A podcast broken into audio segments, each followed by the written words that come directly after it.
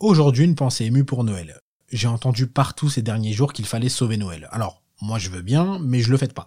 De mon point de vue, c'est comme si les gens répétaient depuis trois semaines, il faut sauver les licornes, les licornes c'est sacré. J'ai tellement jamais fêté Noël que je comprends pas vraiment quand c'est Noël. Le jour férié est le 25, mais apparemment on le fête le 24 au soir. Oui, si je veux fêter Noël, il me faut un putain de tuto YouTube. On en est là.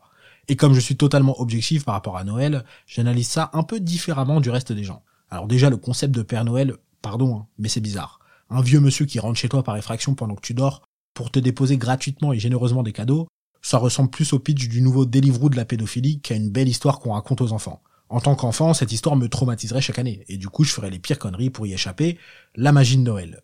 Parce que oui, avant d'être magique, la mécanique de Noël est avant tout basée sur un chantage, où chaque enfant doit être sage pour éviter d'avoir un jokari en guise de cadeau. Sauf quand ta famille est pauvre, là quoi que tu fasses, t'auras un jokari.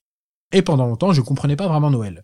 Je voyais des parents qui n'avaient pas toujours les moyens se saigner pour offrir les meilleurs cadeaux à leurs enfants une fois Noël arrivé. Et je sais pas vous, mais j'étais l'enfant le plus pragmatique du monde.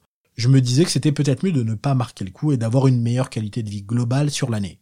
Ouais, j'avais 8 ans, je travaillais à l'INSEE. Alors qu'une fois adulte, je me suis juste rendu compte que ça permettait à ces enfants de sortir d'un quotidien pas forcément évident et aux parents de montrer à quel point ils les aiment.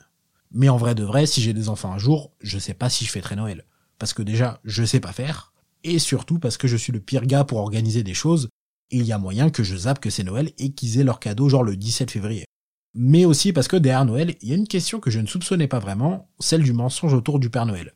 Alors c'est un beau mensonge, peut-être pas aussi beau que celui que Manuel Valls s'est construit, qui consiste à penser qu'il a une utilité sociale supérieure à zéro, mais ça reste un beau mensonge. Et donc c'est un mensonge. Des gens m'ont raconté qu'ils s'étaient sentis trahis, enfants, quand ils ont appris que le Père Noël c'était tonton Daniel, ce qui expliquait sa consommation d'alcool à en faire rougir Jean Lassalle. Et sur ce point, Noël c'est assez unique. C'est à ma connaissance le seul mensonge sur lequel on s'est unanimement mis d'accord en tant que société. Noël c'est la seule théorie du complot qui est un vrai complot. À tel point que c'est hyper mal vu de dire la vérité à un enfant. Après, il y a toujours la possibilité de fêter Noël sans y inclure le mythe du Père Noël, et ça se fait de plus en plus, mais ça manque de folie. Ça me fait penser au raclette VG de ma meuf qui remplace la charcuterie par des champignons. Éthiquement, il n'y a pas à dire c'est mieux, mais ça manque de panache.